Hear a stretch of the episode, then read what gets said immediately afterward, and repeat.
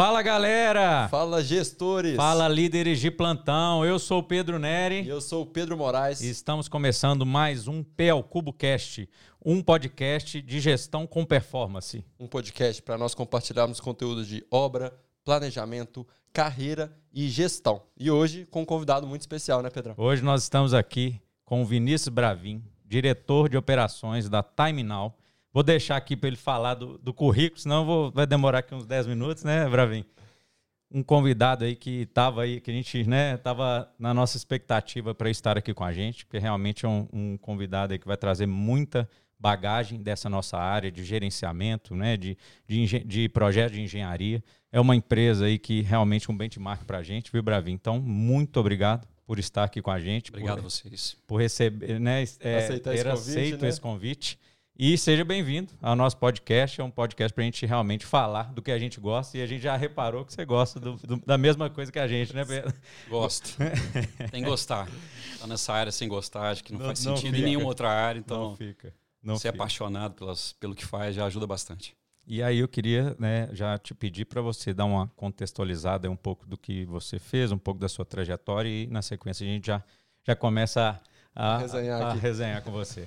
Beleza, então tá bom, gente. Primeiro quero agradecer o convite, né? Então, assim, é um prazer estar aqui com vocês e falar com as pessoas. Um pessoal que está em casa vai estar assistindo em algum momento.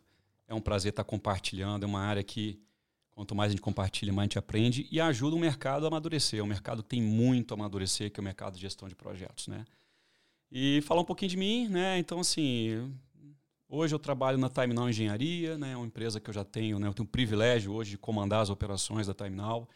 Mas voltando um pouquinho, minha área começou com gestão de projetos, né? Quando estagiário, inclusive estagiei na Time Now né? há muito tempo atrás, em 2004 e 2005. Vou, vou, até fazer uma chave, desculpa aí cortar. Pode fazer. De estagiário a diretor. diretor. É, é, Essa é a chamada, viu? É, eu vou brincar Como aqui, se mas... tornar de estagiário a diretor de uma pois das maiores é. empresas de gerenciamento do Brasil. Pois é, acontece, né? Então, assim, a pessoa que está em casa aí, lembrando, né, cara, os estagiários de, de hoje podem ser os futuros Com líderes certeza. de amanhã. Exato. Com certeza. É, então, cuidem bem dos estagiários, que acho que é legal. E eu, sou, eu tenho o privilégio, porque realmente a, a minha história com a Terminal com estágio foi mais que um estágio, foi um momento de formação. Né? Formação numa área em que não tem tanta formação, né? Não em tem. que está na área de gestão de projetos, planejamento sabe que você não forma um planejador, principalmente industrial, é, não sai uma produção em série. Né? Diferente, às vezes, de um técnico de elétrica, Exato. um técnico de mecânica, o planejamento tem todo um contexto, tem muito espaço, tem oportunidade, isso que é importante e a gente tem que contribuir. É, mas comecei como estagiário na Time Now, especificamente com paradas de manutenção, que é uma coisa que eu sou apaixonado, né? então métodos e modelos de gestão voltados para fazer a parada de manutenção sucesso, né, que é um grande evento de manutenção, que a gente trata como projeto, né, então por isso que é apaixonante, você trata a manutenção e dá uma pegada de projeto, dá um excelente resultado.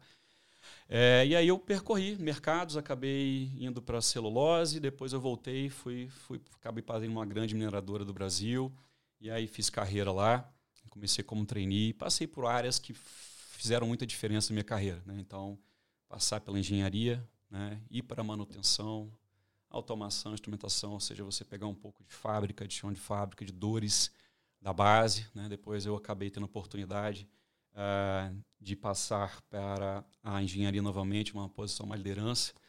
Né? Eu tive a oportunidade de iniciar minha formar minha cadeira como líder aos 25 anos.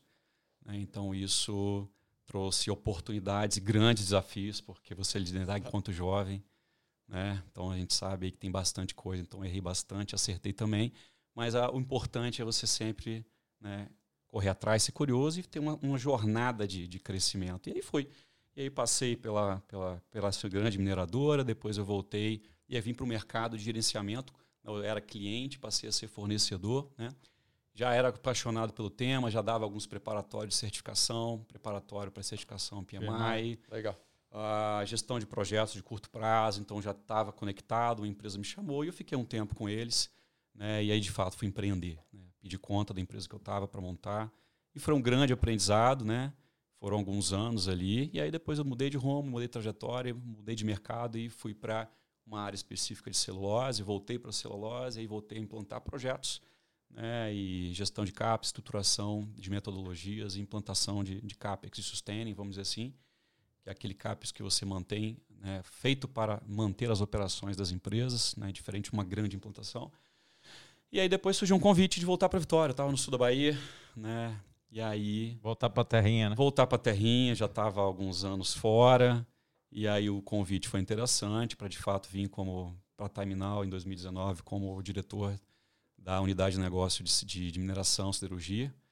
E aí eu topei o desafio e de, desde então eu estou, né? Passei pela Terminal em algumas outras áreas, né? então foram dois anos bacanas desenvolvendo o mercado. Depois eu venho para a empresa para uma posição de inovação e novos negócios, Legal. exatamente para ajudar no crescimento e desenvolvimento de tecnologias e novidades e oportunidades que oxigenem nosso mercado. Vocês sabem Sim. que esse é mercado é, é, um mercado com muita oportunidade e está sendo disruptado a todo momento, né? E aí tem uma jornada de inovação, depois eu volto à operação para um momento diferente para poder ajudar na condução de um projeto maior. E aí eu volto como operações novamente, mas cobrindo o, o leque da empresa como um todo. Então, de uma forma resumida, é, por onde eu passei. Uma caminhada boa. É, né? Legal demais. E, e, o interessante, assim, a gente também, né? Foi, é, até te perguntar, né? Quantos, você está com quantos anos, Brasil? 40. Olha a minha idade. 83? 82. 82, eu sou 83. e, somos e, jovens. Somos, somos jovens. É isso mesmo. Pedro, Moraes é mais é, novo mais ainda. Não, né? é, isso que eu ia falar. Essa cara aí, né, Isso que eu ia falar. Você falou 25 anos já liderando. Eu, eu também acho. Não, 25 não. Como líder? Não, não. Aos 25 isso, anos começou isso, a liderar. Não, isso. aos 25 isso. já líder. Isso. E foi, foi mais ou menos a minha, a minha também. E o Pedro acho que foi até antes, né, Pedro? Foi, é. O meu também, 25, já, já liderava lá os projetos lá do S11D, desculpa, Salobo, né? Já era coordenador de obras, o Pedro também já já tinha uma bagagem aí. Então, tem uma conexão aqui, tem uma, uma conexão além da blusa preta que foi combinado, né, E não foi combinado, né? Não foi. Mas caiu bem. Beleza. Agora, que legal. Isso, eu queria muito que a gente começasse abordando um pouco dessa parte da carreira, Bravin. É, o desafio de liderar tão novo, né? Eu passei por isso. Meu grande desafio era conseguir delegar as atividades, né? Uhum. A gente sempre debate muito em treinamentos, né, Pedro, em, em capacitação do nosso time. Uhum. Delegar é uma tarefa muito difícil e, e à medida que isso não acontece, a gente para de desenvolver pessoas e realmente você não se torna um líder. Esse foi o meu grande desafio, né? Para você, qual foi o grande desafio e como você fez para superá-lo? Quais os aprendizados que você teve nessa idade? Uhum. Excelente questão. Olha, o que, que eu posso colocar? São, foram vários desafios, porque com, na idade que eu estava, e vamos dizer assim, eu tinha muita vontade, energia e capacidade de aprendizado muito grande. Então, foi uma grande aposta. Né? E acho que foi uma aposta de sucesso, mas uma jornada forte, né? no qual eu precisava compensar talvez a minha idade com energia e com vontade de realmente mudança, status quo e de fato um aprendizado muito grande. Mas acho que algumas coisas são importantes, acho que marcaram. Né? Então, primeiro, né, quando a gente sai de uma posição mais técnica, especialista, e a gente acaba não percebendo e tentando, às vezes, usar a mesma fórmula. Então, o que, que um especialista faz? Ele se destacou por alguma capacidade Exato. técnica. Exato. E aí ele vai tentar, no primeiro ciclo, fazer o quê? Ele vai tentar levar essa mesma fórmula é, para o primeiro passo da carreira de gestão. Então, acho que uma coisa muito importante é a gente refletir nessa passagem, no qual o técnico é importante, mas ele não vai ser o fundamental. Porque se você ocupa essa posição, e o seu valor, né? o que é valor? É, é, o que você gosta, o que você se sente atraído, ainda está muito atrelado ao técnico, você não vai valorizar o lado da gestão. E você precisa fazer o quê? Fazer isso acontecer através das pessoas. Então, acho que é o primeiro passo, foi um passo importante para mim, né, desse desafio. Né? Acho que um livro muito interessante que fala disso é o do Pipeline da Liderança. Legal. Tá? Então, ele tem alguns níveis, acho que é o primeiro que grande gente, as pessoas vão passar do técnico, acabar sendo a primeira função de gestor.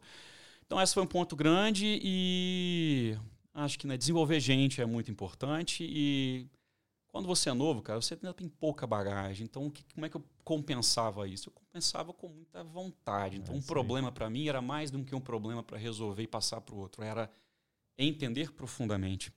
Né? Então, assim, eu, sendo um cara muito curioso, esse problema aconteceu, mas, cara, não vai acontecer de novo. O que, que eu vou fazer para poder, de fato, matar? Aprender, né? Então, quando você trata um problema realmente como um desafio, você destrincha. Quando você destrincha, você aprende. Legal. E aí você não volta com tanta frequência a resolver os mesmos problemas. Você vai buscar outros, né? E você estabiliza mais rápido e você vai desenvolver. Você sai do curto e vai trabalhar no médio e longo, né? Então, eu diria que, que acho que o primeiro passo foi esse, né? Saber que a cadeira de liderança ela tem outros valores. E a gente, como líder, tem que saber valorizar que essa posição é desenvolver pessoas e entregar a partir delas. Tem que gostar disso. Sim. Legal. Legal.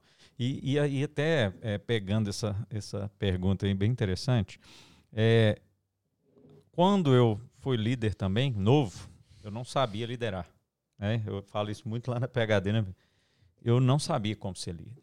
E eu tinha vontade, queria que o projeto acontecesse a qualquer custo. Então era no chicote e na porrada.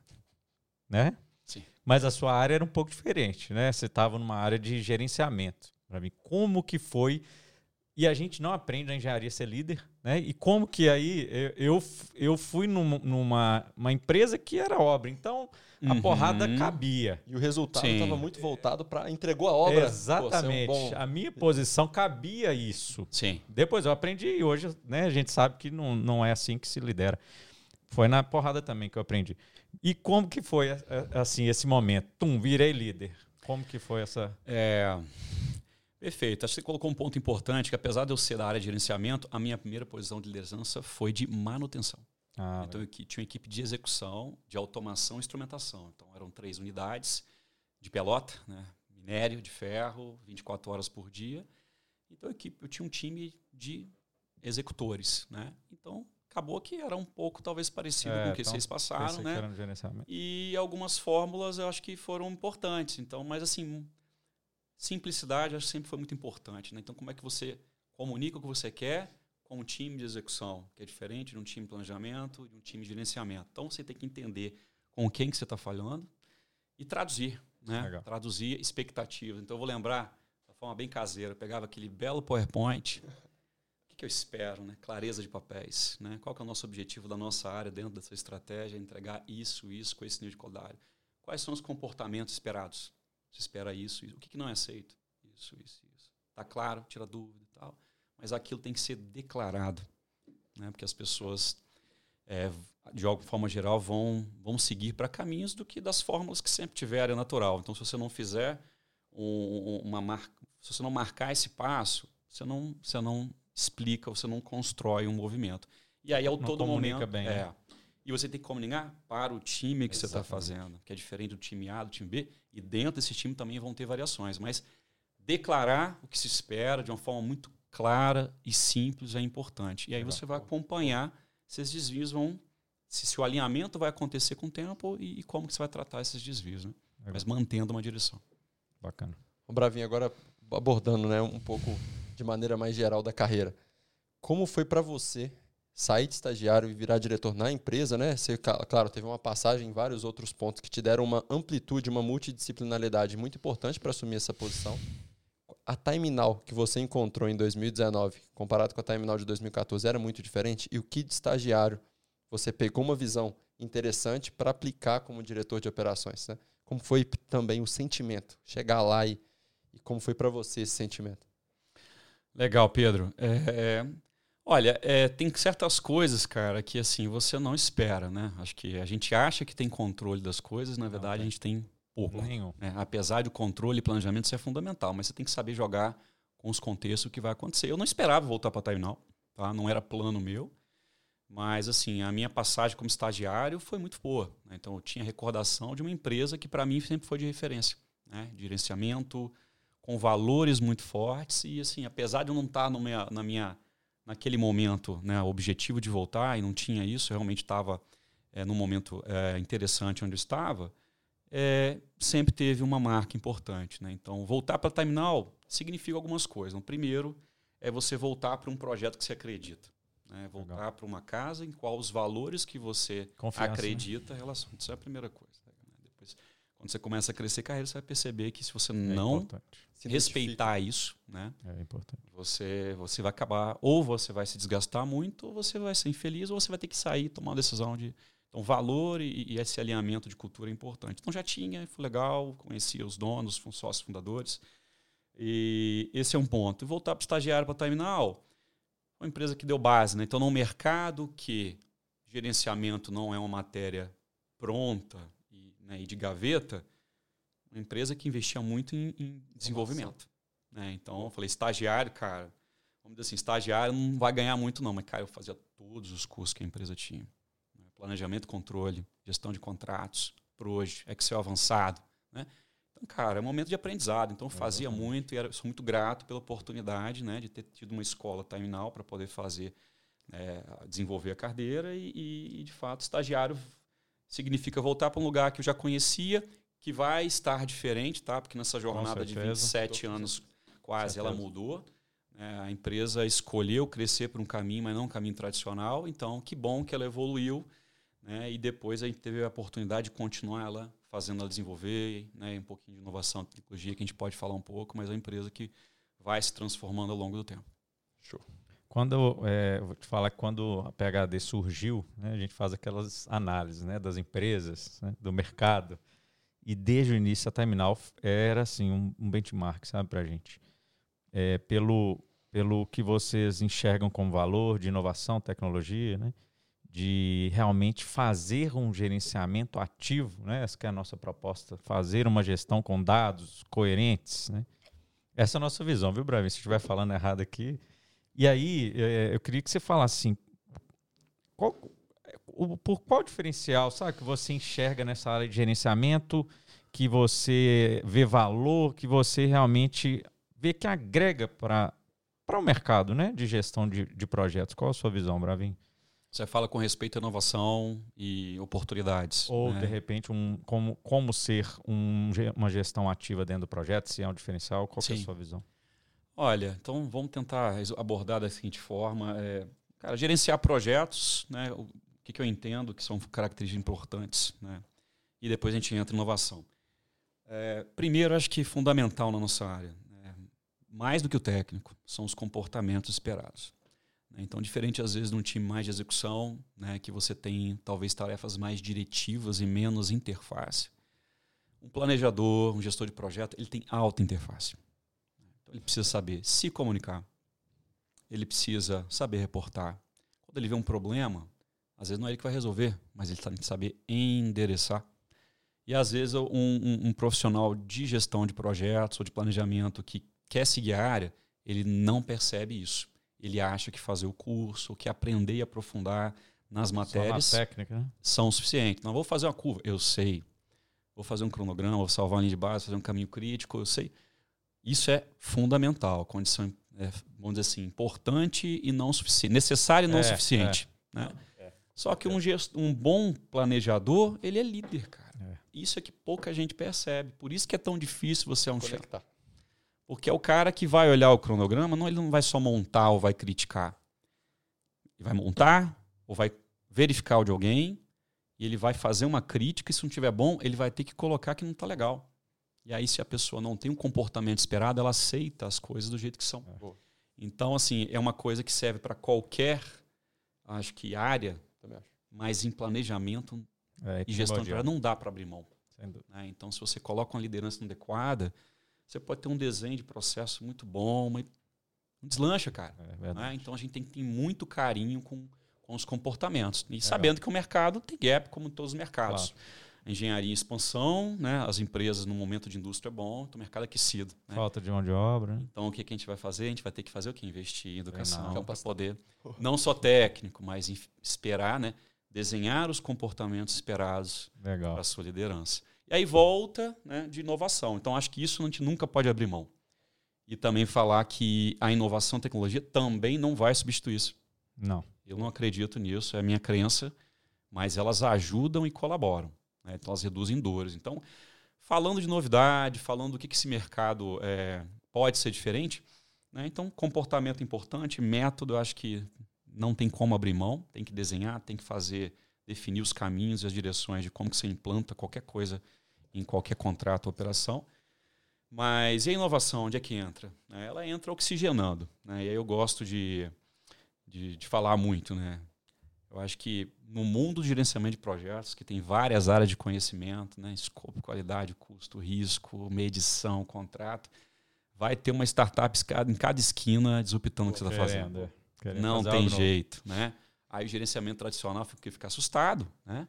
Porque a planilha do passado substitui por um software. Ou é porque eu fazia algo que eu demorava mais, algo surge com uma ferramenta, né? E aí você tem algumas opções, né? Ou você assiste e vai tentando fugir daquilo, ou você percebe e toma uma decisão protagonista. O meu mercado vai ser disruptado. Né? Como que eu ajo, me coloco em relação a esse momento?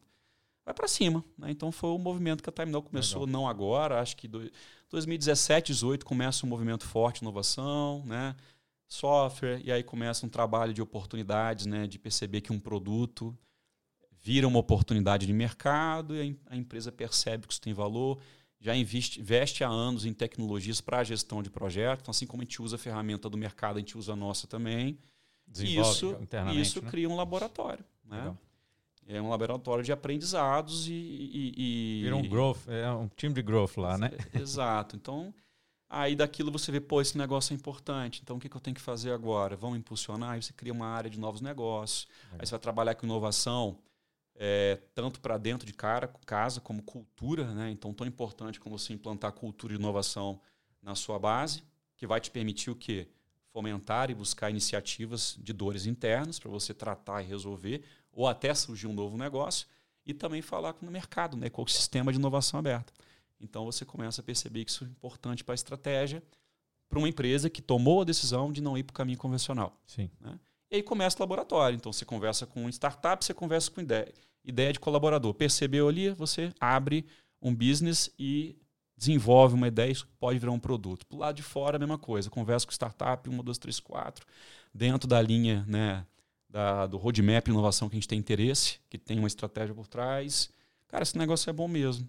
É que podemos comprar, podemos fazer uma parceria. Então, surgem temáticas de como você é, trazer esse conhecimento. E no meio do caminho você vai tentar fazer igual um Lego, né? O que, que você vai fazer para. O que, que essa empresa, o que, que essa ideia ou tecnologia. Se conecta com tudo. Se conecta com o que eu estou fazendo. Encaixa, né? E aí você vai ter um processo. Então você para de ter, talvez, iniciativas isoladas, né? E aí, de fato, faz um processo, um programa acontecer. Aí você começa a direcionar. Então, eu diria isso. Eu acho que comportamentos e métodos né, não vão substituir as tecnologias, mas isso vai mudar o mercado. Seja em fazer coisas que a gente não faz hoje, ou fazer melhor e ser mais produtivo. Sabendo disso, nosso mercado muda.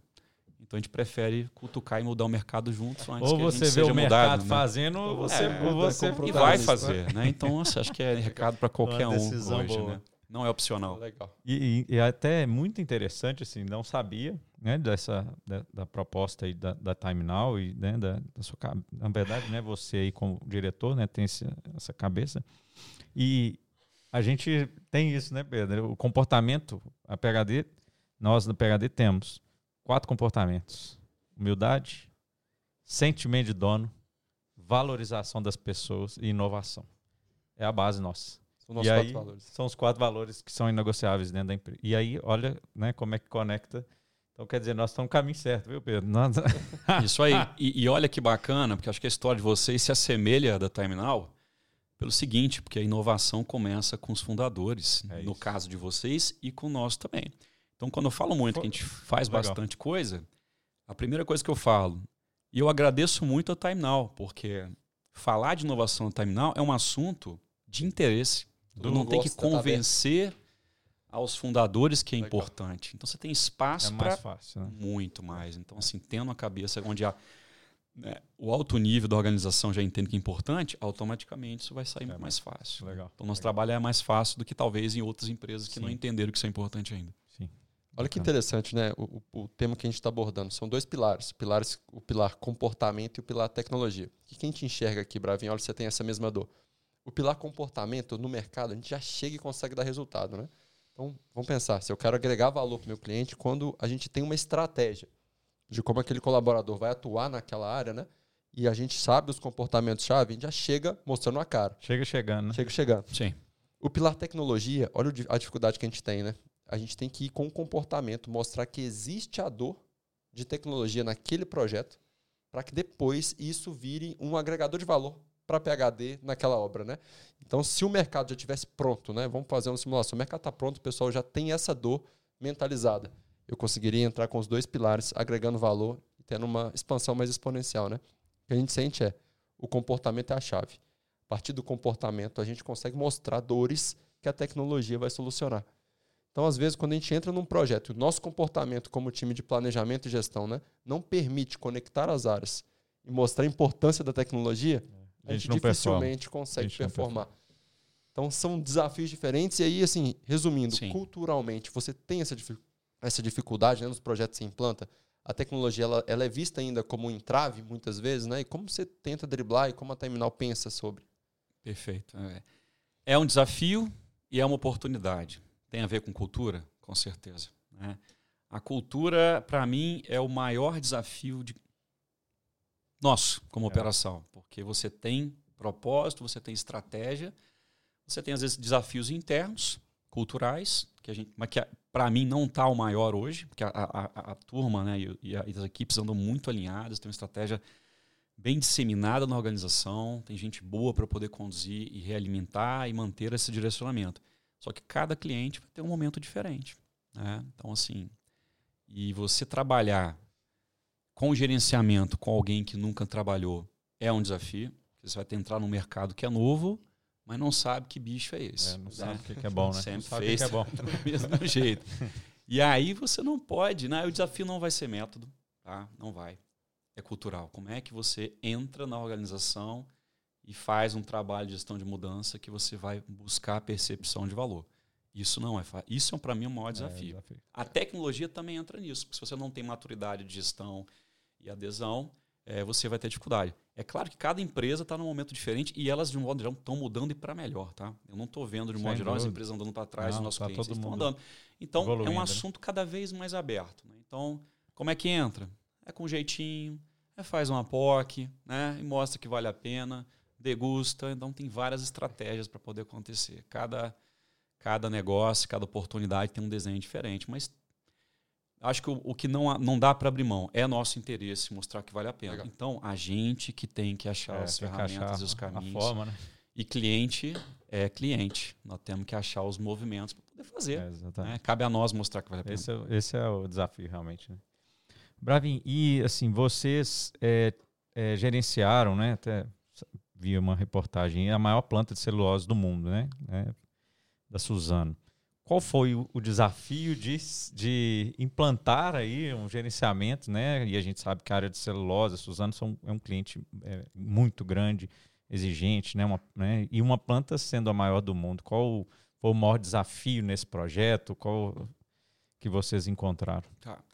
Esse é um projeto relevante para a empresa, né? então estamos falando da maior fábrica de linha de celulose contínua de fibra curta do mundo algo em torno de 2 milhões e meio de toneladas ano. Esse projeto é o maior. Né? Algo em torno de 2,5 por 5 quilômetros, ou 3 por 5 quilômetros de área de um projeto desse. Né?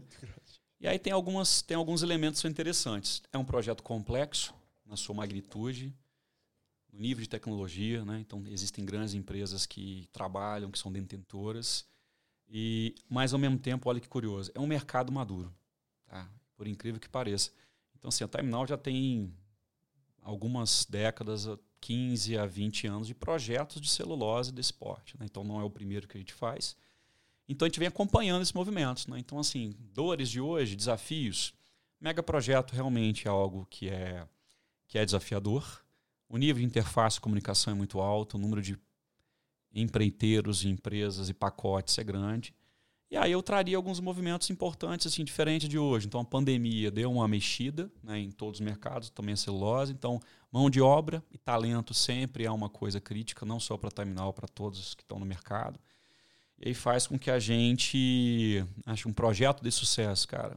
Planejamento é fundamental. Então a gente tá, a gente olha o roadmap desse projeto, a gente já se prepara para o projeto que vai vir um a dois anos antes, já está ah, então você consegue ter essa antecedência? Sim, então ah. já está discutindo e lendo e acompanhando importante, o mercado. Então, e aí vai ser o quê, né?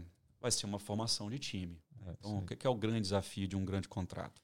E nós que somos gerenciamentos, né, fazemos gerenciamento do mercado, nós somos especialistas em formar, formar time. time. É isso aí. Exato. Em formar time adequado certo, né? e na velocidade que é necessária. É, é um belo desafio. É, grande. Então nós montamos times todos os momentos. Né? Então você tem que entender o que? Cliente, qual o perfil. E às vezes na sua cabeça esse modelo funciona. Mas aí você vai olhar para o cliente, opa, o perfil é um pouquinho diferente. Esse tipo de perfil com a pessoa não vai casar.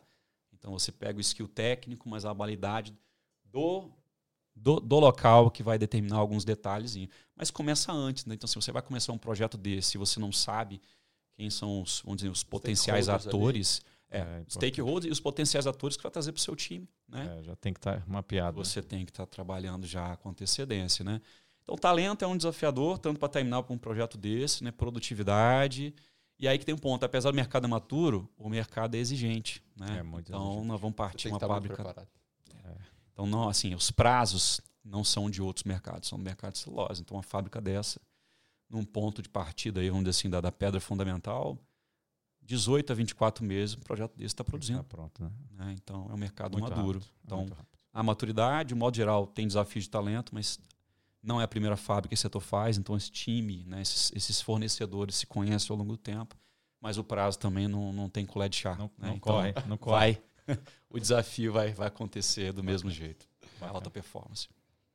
Bravin, é, você falou, acho que para nós, né, empresas de, de gerenciamento, que a gente acredita que agregar valor para o cliente, né, a grande chave pra, de crescimento, trazer talentos e reter esses talentos, eu acho que é o maior desafio que nós temos hoje, né? Sim. Qual a estratégia fundamental para trazer talentos e aculturar esses talentos de uma maneira mais, mais rápida, né? Porque a gente precisa agregar valor e dar resultado rápido. Sim. Depois que essa pessoa entrou e está aculturada, como reter? Como garantir, né? principalmente essas novas gerações? Né? O que, que você tem sentido de desafio? Como tem sido as estratégias da Terminal para reter esse time? Perfeito. É, realmente, acho que para o nosso mercado, né, mercado que é, depende de pessoas muito, né? Nós, nós prestamos serviço através de conteúdo e capital intelectual. Então, é método através de gente. Você tem que saber desenvolver e valorizar pessoas, atrair e reter. né? Então, nessa jornada, eu acho que existem alguns movimentos que foram importantes. Eu vou comentar do mais recente, mas acho que começando pela forma pela formação do estagiário. Né? A gente acredita muito que o estagiário de hoje vai abastecer É a base, né? a base. né? Então, existem programas de formação de estagiário que envolve PMO, que tem onboard. É, então, tem bastante coisa acontecendo nessa linha. Para a camada de liderança, existem programas né, específicos para desenvolvimento de liderança, né, de comportamento esperado. Então, né, a nossa diretora de pessoas faz um trabalho muito legal, que é a Fabiana. Então, a gente vai fazendo o quê? Vai desenvolvendo essa camada. E num outro pilar que eu vou trazer aqui também, é, acho que é, teve um movimento há dois anos atrás que foi o movimento da criação de um modelo de partnership. né? Então, o que, que Ah. significa isso? A empresa, percebendo né, para onde que ela queria ir, é, ela tomou a decisão de criar um programa no qual os talentos da empresa terão a oportunidade de ser sócios. Né? Então- 22, né? Na- Oi? naquela- São 22. 22, né? agora somando. Foram, foram 22? São ou 22. São 22. São tá. 22 do programa de partner que de fato vão criar o quê? Você cria uma conexão muito mais forte, né? É, então você certeza. cria uma, você tem uma carreira que na Terminal anos atrás talvez não teria, mas a estrutura e o crescimento permitiu que a gente criasse carreiras na empresa. Então o colaborador ele sabe que ele como estagiário ele pode percorrer um grande caminho na empresa. Né? abrir uma área de consultoria que vai acontecer em breve também te permite criar uma carreira que não existia na empresa. Então você começa a ficar atrativo. Quando É, você forma. Nova- E aí o partner, eu acho que foi uma grande oportunidade de mostrar que, né, acho que eu diria, mais do que mostrar, é um modelo um pouquinho diferente, né? Que é, eu diria que é o skin in the game. Então, quando você tem um sócio, você não está preocupado apenas com um pilar, você tem que procurar com, Com todo, tudo, né? porque o resultado É. todo mundo ganha. Então, acho que é um programa aqui que, que fez a diferença para as retenções daqui para frente cada vez mais. Bacana, bacana. E, e Bravin, como. Vamos pensar agora o Bravin diretor, né? Que, que, como é que foi essa caminhada de se preparar para se tornar um diretor? O que, que, que você julga, e até para deixar aí para o pessoal que está escutando a gente, o que, que é importante ou que você, quando virou, você viu que eh, deveria ter, ter sido né, trabalhado ou que foi trabalhado, né? Como que foi isso? Sim. É, como eu comentei, vamos dizer assim, não não estava no meu roadmap voltar na Terminal e como posição diretor naquele momento. Então me pegou de surpresa. O projeto foi interessante a nível de crescimento, estruturação, diretoria, eu topei. né? Então, desafios. Acho que né, uma coisa é você liderar uma camada de time que está ligado direto a você. né? Outra coisa é você subir um pouquinho dentro de uma organização e saber que você vai comunicar um pouco mais daqui de cima. né? Acho que um grande desafio foi como é que você faz a comunicação acontecer. No qual talvez no momento você tinha muito mais acesso, né? Direto. É, Então a linguagem e a conexão, a tradução é 100% sua. E você começa a operar com um volume maior e com mais camadas. Então, é um grande desafio fazer isso acontecer. Né? Então, tem mecanismos para poder garantir e tem que ter muito alinhamento, tem que treinar essa liderança, tem que estar tá todo mundo conectado e com rituais você vai cercando e garantindo que a coisa está indo para um caminho. É, então, assim, não, não foi algo que. Né, eu, não, eu não vejo isso como. Né? É, acho que assim, o que, que eu posso dizer? No meu caso, não estava escrito, não estava desenhado, mas quando você olha para trás, aí você percebe que você se preparou para algumas coisas sem perceber. Né? Então, o fato de ter sido cliente, né? entender as dores do cliente, o ah, fato de você né, gostar do tema e conhecer profundamente, isso é um pilar que é meu. Então, assim, eu gosto de fato e valorizo. Valorizo várias coisas, liderança, gestão de gente, mas eu acho que tecnicamente, eu acho que é importante nessa área ser sólido. Uhum. Passa confiança, Com passa certeza. segurança. Então você é mostrar que isso é importante para a sua liderança e para o seu time conforme, como um todo. Ter saído de uma empresa né, de grande porte, né, no momento de pré-crise, que foi a crise de 2011, 12, né? Então aquilo também foi uma, foi uma, foi uma tomada de decisão é, para empreender, né, para montar uma empresa de gerenciamento, também foi algo muito percebido, bem percebido pelo mercado, pela ousadia. Então, assim, quando você vai vendo alguns flags, você vê que ela se conecta lá na frente. Né? Então, acho que no nosso mercado, gerenciar projetos sabe, é importante, lidar com gente importante, mas também é um negócio. Né? Então, quando você tá como, sai como cliente, você tem que olhar outros pilares. Então, olhar aquilo mais do que o gerenciamento como um business, como que você equaliza, né? que o cliente precisa, como você gera valor, mas como que você tem uma proposta que gera valor para ambas as partes. Uhum. Isso a posição de cliente não vai te dar. Você tem que vir para a área de serviço. E aí essas coisas na jornada acho que culminou numa oportunidade Por como essa. Né? Legal. Não, bacana, bacana. Eu acho que na verdade depois que acontece a gente enxerga que a gente estava sendo preparado, né? Nesse é. caso você, né? Você já estava sendo preparado, mas né? não, não ativamente, né? É, era, Talvez não de uma forma tão, né? tão precisa, né? Mas é, você vai traçando a carreira e fala onde você quer ir, qual a direção. E você vai se preparando, né? o mercado também vai percebendo Legal. as habilidades e você vai se vai completando. Bacana. Eu tenho uma, uma, uma, técnica, né? De a cada passo que eu dou na minha carreira, eu procuro pessoas que já vivenciaram esse, esse tipo de, de processo, né? Já passaram por essa etapa para tentar antecipar alguns aprendizados, né? Foi aí que eu te conheci, né, Bravin? Foi. Que eu entrei em contato com o Bravin para realmente entender como era ser diretor de operações de uma empresa que acredita na mesma coisa que nós, né? E eu sempre dou essa dica, então, para o pessoal que tá, trabalha comigo, eu falo, pô, entende o que as pessoas que passaram por aí passam, né? E passaram, para que você consiga antecipar alguns aprendizados e fazer de uma maneira mais fluida, né? Sim. Uma coisa que eu, eu acredito demais e deu certo. O Pedro também é meu mentor, né? Então, para mim, foi faz toda a diferença. Agora, Bravinho, quanto empreender foi importante para você? Eu e o Pedro, a gente, a gente brinca muito, né? Que empreender é uma montanha russa, ainda mais nesse, nesse momento que é, a gente nesse, vive, né? Nesse setor. Né? Nesse setor é muito, é, é muito legal muito. empreender. É, qual foi o principal desafio e, e, qual o aprendizado que você tirou de empreender? O que, que você viu assim, pô, empreender tem esse desafio específico que mexeu comigo? É, são vários pontos, né? Excelente pergunta, mas assim, primeiro, acho que empreender muda a cabeça de qualquer um. Você vê o mundo um é ângulo diferente. É, total. Legal. Né? total.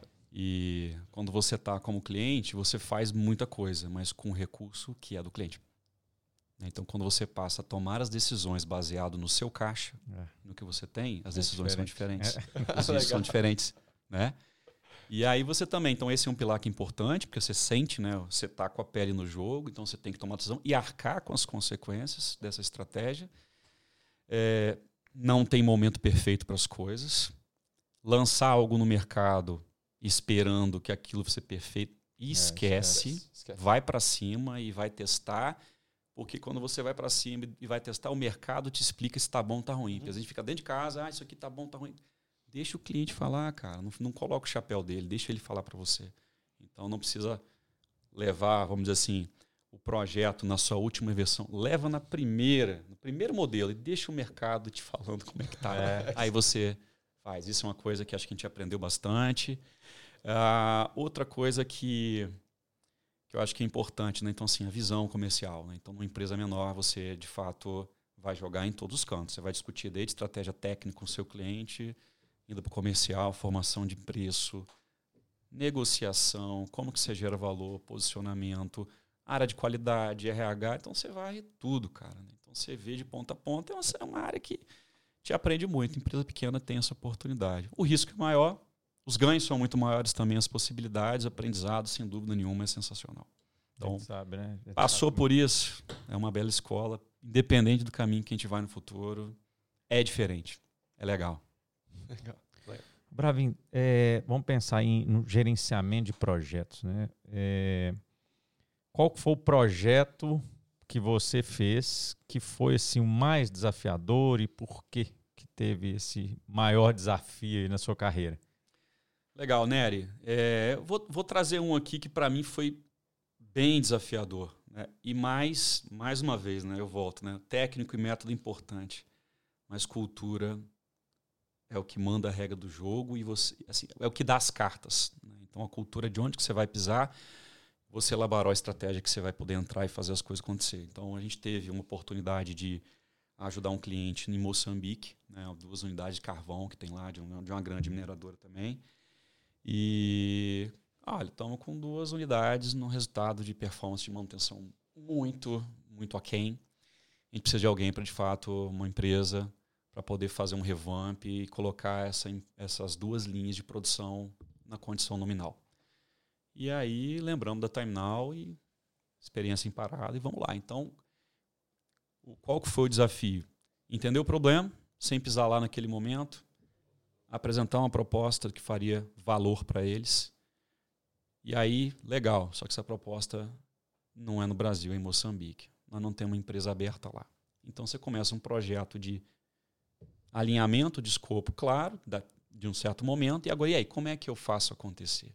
Então, fazer acontecer uma parada de manutenção num país que você não conhece, com cultura diferente, com política diferente, situações, questões tributárias, uh, questões locais, qualificação de mão de obra local é muito diferente em Moçambique. Então, esse era o desafio. Né? Então, o que a gente fez? Em alguns meses, a gente fez uma operação do zero.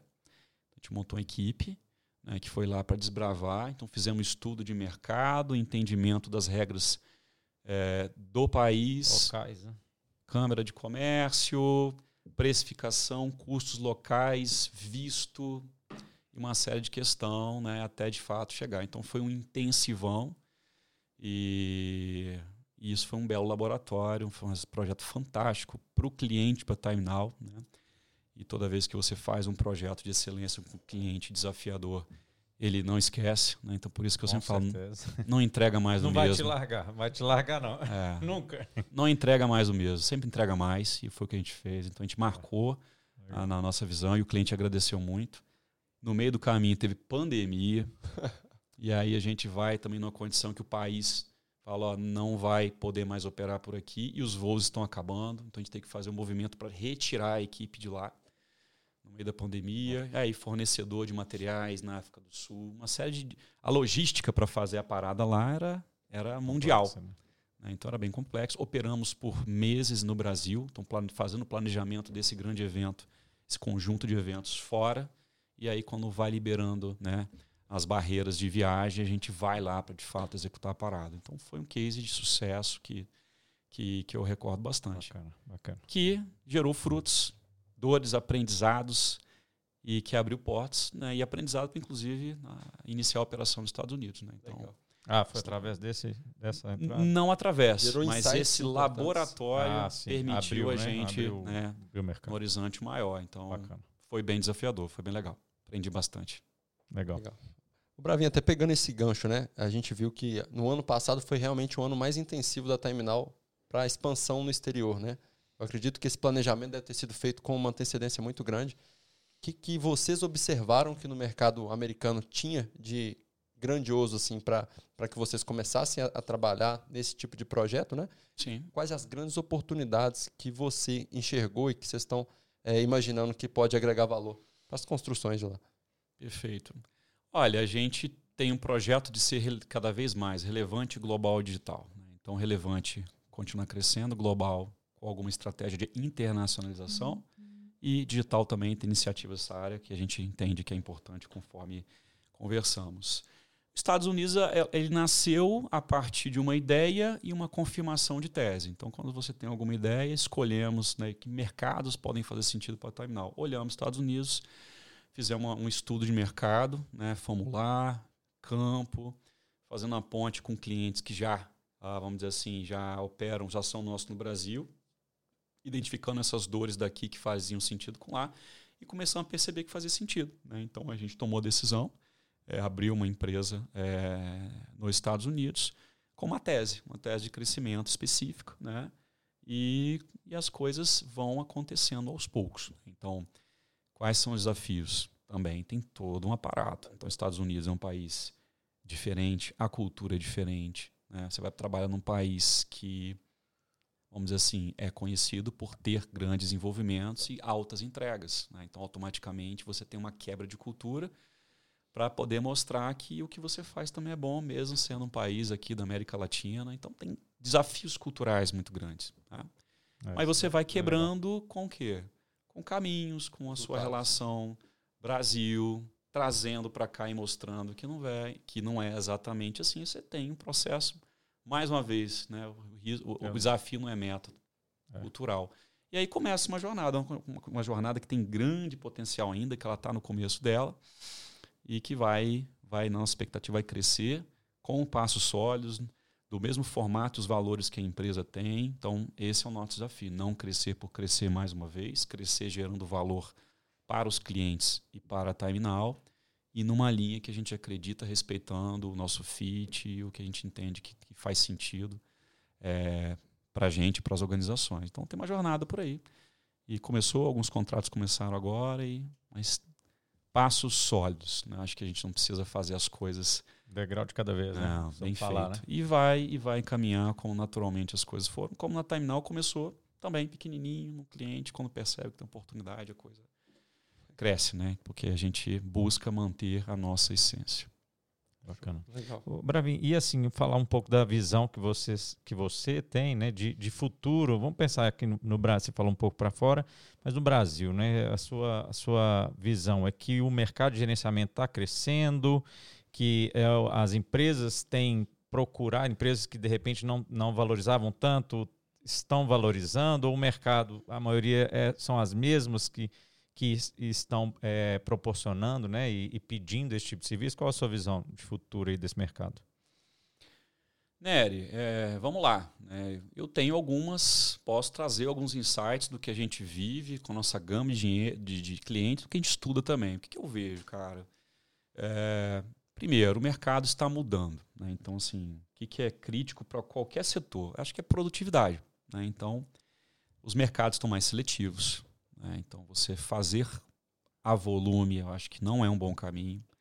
É, entregar um planejador ou entregar o serviço de é planejamento. É então, isso é uma coisa boa, que nós temos boa. que pensar. E todo cliente vai querer o quê? Otimizar a todo momento. Né? Então, tenho, nós temos que ter sempre é, a constância de, de colocar como é que eu entrego mais valor com menos esforço, com menos recurso. E aí entra tecnologia, entra soluções, né? Então, isso, de um modo geral, para mim é, é, a regra. Se você quer entrar num novo mercado, não entra no tradicional. Né? Tenta entender o problema e fala, ó, você vai ganhar resultado e mostra para o seu cliente quais são os achievements, o que, que você entrega de valor. Então, acho que isso é uma regra para qualquer lugar. Agora, de um modo geral, né, acho que modelo tradicional, eu acho que ele está reduzindo. Se a gente pegar alguns projetos passados que consumiam mais recursos, da forma eles estão sendo mais otimizados. Mas isso é em qualquer lugar. Sim, né? Tá todo mundo enxugando. Qualquer lugar. Ninguém vai querer desperdiçar recursos. É. Gerenciamento também não. Né? Então a gente tem que ser muito assertivo e dar soluções exatamente o que o cliente precisa. Né? Muitas vezes você tem uma, uma proposta, ah, eu estou precisando disso. Né? Aí vem um cardápio de coisas para vocês é. Né? Então tem. Você pode ter a postura de falar, entendi, está aqui o que você quer, ou então você vai começando, peraí, me explica qual é o seu problema antes de pedir o cardápio. Entender, né? né? Vamos entender o que está pegando. E aí você tem uma postura mais de desenvolvimento. Legal. Né? E quando você mostra para o seu cliente que, que você está pensando nele, que você realmente está preocupado com o que ele gera de valor para ele, né? ao ponto de oferecer aquilo que você acredita e também de retirar aquilo que você não acredita, você demonstra maturidade. Com certeza. E ele passa a confiar em Ah, você. ele passa a confiar. Né? Então, assim, Bacana. e é mais do que, eu diria mais do que técnica, é fazer o que você acredita. Eu faço porque eu acredito. É Se eu não isso. fizesse, eu não estava fazendo.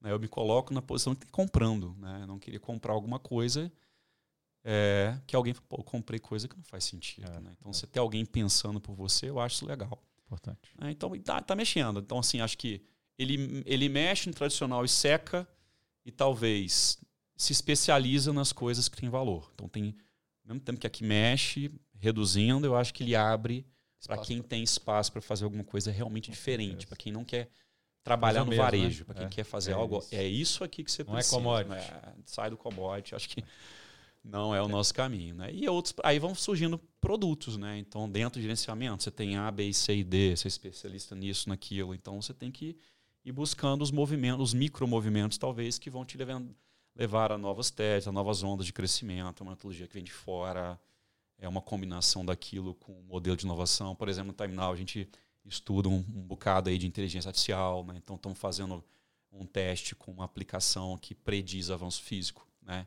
Legal. Então, né, é assustador, dá um frio na barriga, mas vamos fazer. É melhor a gente fazer do Legal, que. cara. Legal. Né? Então, você chegar num campo, fazer uma modelagem, ir pra um, é, t- vir para casa, vamos dizer assim, rodar um algoritmo, e o algoritmo te falar qual que é o desvio. E ainda, por exemplo, falar, opa, aquela tubulação ali está 20 centímetros para a esquerda, tem um desvio de montagem. Né? É, Então temos que testar, nós temos que montar, nós temos que desenvolver. Né? Inteligência artificial voltada para paradas de manutenção, isso é desenvolvimento interno. né? Então, como é que uma empresa que faz isso há mais de 20 anos né, não aproveita o seu conteúdo e capital intelectual para desenvolver as suas teses? Então, a gente também então, tem um portfólio de investimentos, seja de investida, participação, e coisas internas também que a gente acredita que vai gerar diferencial. Então, bacana. É isso, né? Alguns movimentos secam, mas outros se abrem na medida que a gente valoriza conhecimento e geração de valor. Bacana. Isso fortalece muito o método, né, Bravin? Então, a empresa ter um método é o pilar inicial para que ela consiga agregar valor em qualquer tipo de projeto, né? É, na PHD a gente identificou no começo da empresa, né, o que, que as montadoras precisariam ter de indicadores ou, ou análises, né, Pedro, iniciais, para que a gente trabalhasse internamente, criasse o nosso método para a gente garantir que aquela empresa ia ter resultado. Vou dar um exemplo aqui de um, um método que a gente usava muito e a gente trouxe para cá. É, a empresa ela tem muita uma visão de campo, né, de analisar commodity, a quantos metros de tubulação, lançamento de cabo, né, e tudo. É, para o gestor gerir essas informações, às vezes era mais distante, né? Então a gente criou a meta financeira, a gente trouxe a meta financeira para gerir aqui da PHD e a gente dá uma visão escalonada. O diretor quer ver a meta financeira, o gerente pode ver por commodity e tudo, né? E a gente criou uma metodologia juntando o LPS, um pouco do AWP, um pouco de meta financeira para servir para o empreiteiro, que é um desafio um pouco diferente, né? Então isso faz parte do nosso método que a gente cri- criou, né? E conseguiu evoluir com ele com o tempo. Legal. É, O que faz parte do método da, da Time Now? O que, que é o cerne desse método? O que, que você acredita, cara, como planejamento, sabe? Ok. Bom, vamos lá. A gente tem uma linha de serviços, né? Então, o que, que a gente busca fazer? É, a gente busca desenvolver e consolidar métodos em cada área. Então, se eu estou falando, por exemplo, de gestão de projetos, a gente sabe que tem um mar de coisas, né? E a gente conversa com vários segmentos. Então, a gente tem várias formas de fazer. A gente pode fazer é, com a nossa metodologia, se for um portfólio de projetos. A gente pode fazer também como uma grande implantação é um método diferente, então tem um rito, né? é um modelo de negócio diferente. Se eu for para um novo mercado, eu saio de celular mineração, o modelo acaba sendo outro. E você também sofre interferências positivas ou negativas do modelo do seu cliente. Né? Porque às vezes, não, eu, eu tenho meu modelo. Né? Então você vai ter que conectar. Adequado. Como né? é que o meu método funciona com o seu? O que, que o seu pode agregar e o que, que o meu pode complementar. Então, cada caso é um caso. Né? Mas o importante é você ter uma linha de trabalho. Se eu mudo de área, eu vou para parada de manutenção. Né? Então, parada de manutenção, cara, tem uma vasta experiência. Né? São mais de 20 anos fazendo parada pequena, média, alta em petroquímica, óleo e gás, celulose, mineração, siderurgia. Né? Então, a gente tem muito conhecimento e tem método para isso. Esse método né, de como que você começa, quais são as etapas, o mapa de processo do mundo de paradas de manutenção, nos levaram a desenvolver uma consultoria. Né? Então, que era um método no passado, cara, eu também, mais do que fazer a parada, eu posso Eu ajudar a cliente. Oi? te ensino. É, eu vou te ensinar a montar o seu modelo, é, eu avalio o seu grau de maturidade. Legal. Então uma coisa vai puxando a outra. Eu parto para outra área chamada gestão de ativos. Né? Ou seja, como é que a gente ajuda os clientes a maximizar os ativos de manutenção ou da empresa como um todo? Como é que eu balanceio? Quanto eu gasto de manutenção uh, com o que eu estou fazendo em termos de risco que eu estou operando? Porque se eu invisto demais, eu tenho que, eu tenho que investir, dar resultado de manutenção e produção e controlar risco. Então, qual é a técnica que você balanceia os dois? Eu quero gerar mais resultado, qual o risco que eu corro? Qual que é o seu apetite? Então, tem técnica para isso, tem ISO, a gente tem um modelo também que a gente olha de ponta a ponta e avalia o grau de maturidade, que áreas a empresa pode fazer para poder melhorar o desempenho de um ativo, de manutenção, revisão criticidade, plano de manutenção. Assim, tem um mundo de manutenção também que a gente é, trabalha. E, e, obviamente, no CAPEX também de ponta a ponta. Podemos atuar desde a da captura do investimento, né, a formação do CAPEX, se tem método, estrutura para isso. Implantar, gerenciar um pedaço, diagnosticar. Então, assim, você tem uma, uma, um leque de possibilidades. Mas, como você falou, Pedro, né, é parte de um método, parte daquilo que você entende e que você vai combinando também. Né? Claro, claro. Porque tem muita base, coisa né? boa no mercado e a gente é, usufrui dessas tendências temáticas. Então, vamos dizer assim, poder estar em todos os mercados, entender as boas práticas, coletar e, e, e, de fato estruturar modelos que fazem sentido é a nossa, vamos dizer, uma grande vantagem. Então a gente traz a celulose, leva para mineração, cara, você não vê isso aqui, isso aqui. Ontem mesmo estava uma discussão, um cliente celulose numa roda lá, eu tenho um problema assim, assim assado e eu vou te explicar que não tem jeito. Ah, colocou ele tudo, aí faz uma pergunta. Ah, isso aqui não funciona, isso aqui não funciona. Ó, vou te dar mais uma. Pode fazer assim, assim, assado. Já pensou fazer isso? Aí, cara, eu nunca tinha pensado. Aí você vê ali pessoas ali com muitos anos rodando naquele segmento, mas não teve oportunidade de, Virou ver em outro processo. Né? E a gente, como empresa de capital intelectual, legal. ajuda a fazer essa ponte. Então isso é legal. Mas Bacana. método realmente é a base. Show. Método de conhecimento.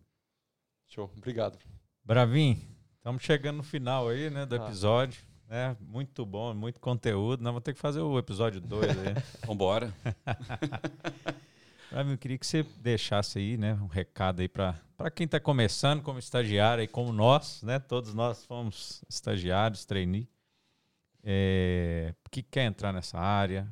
Se tiver alguma coisa que você trouxe aí que, tá, que quer deixar um, né, uma informação, um recado, né? é, para contribuir a finalizar aí com chave de ouro, né, de tudo que você falou, de tudo que você já viveu, das suas experiências, né, o que, que você pode trazer aí para contribuir. E aí a gente vai finalizando o nosso episódio com você. Tá joia. Bom, acho que fazendo uma brincadeirazinha, né?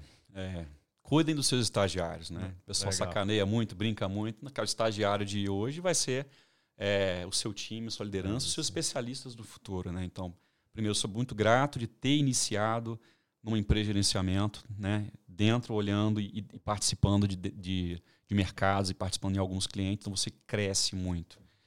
Mas, cara, comportamentos, que, que caminho, que dica que eu dou? Né? Primeiro, né? esteja numa área que você goste. Né? E não dá para adivinhar com 20 e poucos anos, 18, 19, o que, que você vai fazer. Então, aprecie, deguste. Se você gostou, invista. Né? Mas se não gostou, tome a decisão é, muda, de falar. Não é. Nem que seja até uma mudança de faculdade ou de universidade, de curso está fazendo.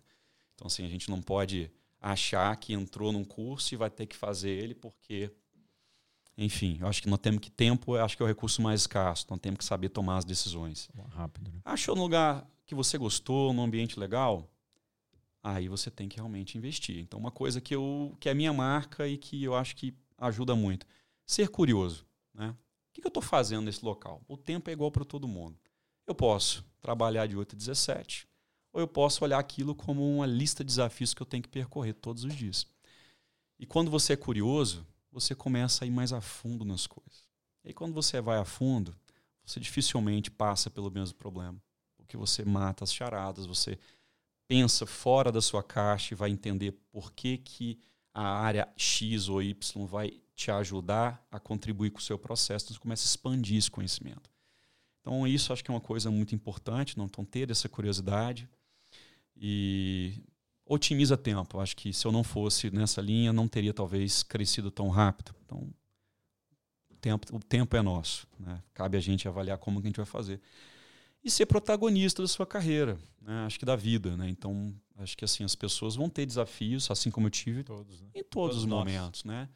Vai ter aquela postura que você coloca, ah, eu eu tô assim, o ambiente não favorece, Como meu chefe, é, não sei o quê, cara, vai ter uma lista de coisas? Só que você não tem ação sobre os outros. Então, o que, que você traz disso? Fala, beleza, o que, que eu posso fazer? Legal. Qual é o meu propósito? O que, que não está legal? Como que eu posso interagir para mudar o meio que eu tô? Né? No sentido, mas não de sair mudando, mas como que eu posso fazer a minha parte para usufruir e fazer desse local diferente? E, e aí, de fato, não deu certo? Toma decisão, cara. Sai, né? vai para cima. Então, a gente, acho que eu vejo pouca, acho que tem muito espaço para isso. Espaço para ser mais profundo nas análises, né? ser uma pessoa que é, não fecha aquilo na essência, então entender, aprofundar e dar soluções. Quando você entra uma vez, seu, seu, seu mapa mental cresce Abre. demais. Legal. É, estudar, desenvolver, ser curioso e tomar as decisões da vida, né? não esperar que os outros tomem por você. Eu acho que é muito importante. O resto você vai trilhando, porque realmente é uma jornada. Se fizer isso tudo aí, pode ficar Já tranquilo que vira diretor. Já tá escrito tá diretor já trilhado. tá fato. né? Não tenho dúvida que vocês dois, se não tiverem isso ou muito mais, tem É, muito, né? é. Porque não tem fórmula mágica. Não mas, tem, cara, é não. querer arregaçar a manga, são escolhas na vida. Acho também que no hábito pessoal também tem que equilibrar. né? Então, assim, trabalhar tem que ser prazeroso, é, in- é intenso, às vezes vai ter um momento que você vai sentir, mas cadê o seu porto seguro dentro de É, casa isso também? aí. Cadê a sua família para Balancear, né? poder, né? Então, é e nessa jornada, esse equilíbrio é muito importante. Às vezes vai ter um pico, mas, cara, no, no médio prazo, você tem que ter um equilíbrio da sua equação do que você acredita como vida, porque senão vira um fardo. E na minha, Fica na minha, na minha expectativa, se você. Né, são bolas de cristais que a gente equilibra todos os dias, né, e outras, né, mas as de cristais você não pode deixar cair no chão. Legal. Então, balancear ao longo do tempo para que a sua vida seja sustentável, que você tenha uma, uma jornada legal e prazerosa é importante. Né? O mais importante não é o resultado final. Exato. É como que você É jornada. essa jornada, né? Senão você vai inventar outra. É caminhada. Não tenha dúvida, quando você bate um, um objetivo, você inventa outro. Né? Então tem que ter, tem que ser prazeroso para todo mundo. Não, É. Muito legal. Eu acredito né, na, na minha vida em três pilares, Bravinho. Acho que você abordou um pouco dos três aqui. Autoliderança. Então, autoliderança quer dizer que tudo na minha vida é minha responsabilidade, né? Então, se eu tomo as ações e as circunstâncias não me agradam, né? Eu tenho que tomar as minhas decisões para mudar as circunstâncias, né? Porque a gente só tem controle do que está na nossa mão. Então, isso é fato Exato. autorresponsabilidade e automotivação, né? Eu acho que automotivação é muito do que você falou. A- motivação ela não pode vir do fator externo, né? Ela tem que ser muito interna. E no mundo com tantas possibilidades, né? As pessoas tendem a mudar muito de lugar, de setor, de área, né? Às vezes buscando uma motivação que ela tem que encontrar nela, cara. Sim. E, e quando você tem a sua motivação, você tem o, o gol lá na frente, as decisões são mais fáceis, o caminho é mais sólido e ele fica assim mais prazeroso, né? Então acho que dentro do que você falou é exatamente o que a gente acredita, que a gente busca, né? Então entre medi- meditação, esporte, tudo isso é uma coisa interna que vai te ajudar a trilhar aquele caminho e atingir o objetivo lá na frente. Isso. E se você não traça isso bem, e isso pode, isso é dinâmico, né? Porque hoje é isso, você pode alterar a sua, a sua forma de condução e adicionar um desafio ou fazer um desvio de rota. Mas se você não tem o desvio atual claro, qualquer coisa é, alguma que coisa. vier. né? Então, qualquer oferta é oferta, qualquer oportunidade é oportunidade, aí fica, aí você perde o foco. né? Então, acho que tem que ter, em cada ciclo, você ter clareza do seu caminho, que aí você descarta também. Porque descarta, saber falar não é, é uma muito coisa muito importante. Com certeza. E aí, segue Vai uma linha de caminhar. trabalho e ajusta conforme necessário. Show. Bravin, Que vou aula. colocar aqui o episódio.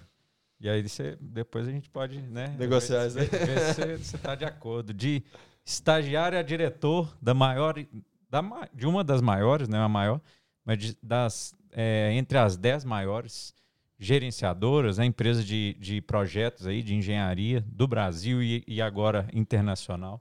Cara, muito obrigado pelo, né, pela contribuição, por, pelo que você trouxe.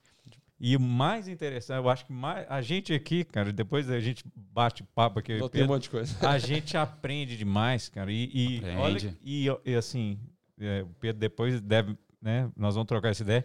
Mas é você e a forma de pensar vai muito de encontro com o que a gente acredita, sabe? Muito legal. É, eu acho que é, a Timinal, dia, né? né? É, a Timinal, não, no dia, engraçado, no dia que o Pedro conversou com você, Hum. né, vocês bateram um papo lá, o Pedro chegou na sala, cara, cara, nós estamos no caminho certo. Que bom. Ah, nós estamos no caminho demais, cara. certo, legal cara. Ou nós dois estamos no caminho errado junto. Pode ser também. É, não, mas, Mas eu não, acho que não. Mas é isso, sabe? De, eu fico muito feliz de, pô, é, é um pensamento realmente de que a gente tem que fazer a nossa parte, né? Que a gente, o caminho ele é, é desafiador, ele, é- ele não é fácil, mas, cara, tem espaço, tem oportunidade e, e, vai, e a gente vai vencendo, né? Aos bifes ali, como dizem, é degrau por Separando boi e bife. Exatamente, cara. Então, muito obrigado por né, contribuir com a gente, por estar aqui, receber esse, Foi uma aula, obrigado, brother. é, aceitar esse convite, né? Realmente Prazer. foi muito bom. Prazer estar aqui, trocando experiência e, cara, que eu puder poder ajudar e para quem está em casa, refletir. Né? Volta e meia eu estou conversando com alguém para conversar de carreira, eu acho muito legal. Então tive a oportunidade de eh, ajudar algumas pessoas e vou continuar. Então é prazeroso, né? Como líder, né? Não somente o seu sucesso, mas que você percebe que você faz diferença na vida de muita gente. Então é isso. Obrigado pelo convite. Quando tiver de novo, pode chamar que eu vou estar por aqui. Valeu demais, obrigado. Obrigado para quem está em casa também. Valeu, Um abraço. pessoal. Um abraço pra vocês, até o próximo episódio, né? Siga as nossas redes, tá aqui, né, o, o sininho aí, né, no PL Cubo Cast, no- nos nossos canais. Tamo junto e vamos pra cima. Um abraço, pessoal. Até mais. Até mais, um abraço.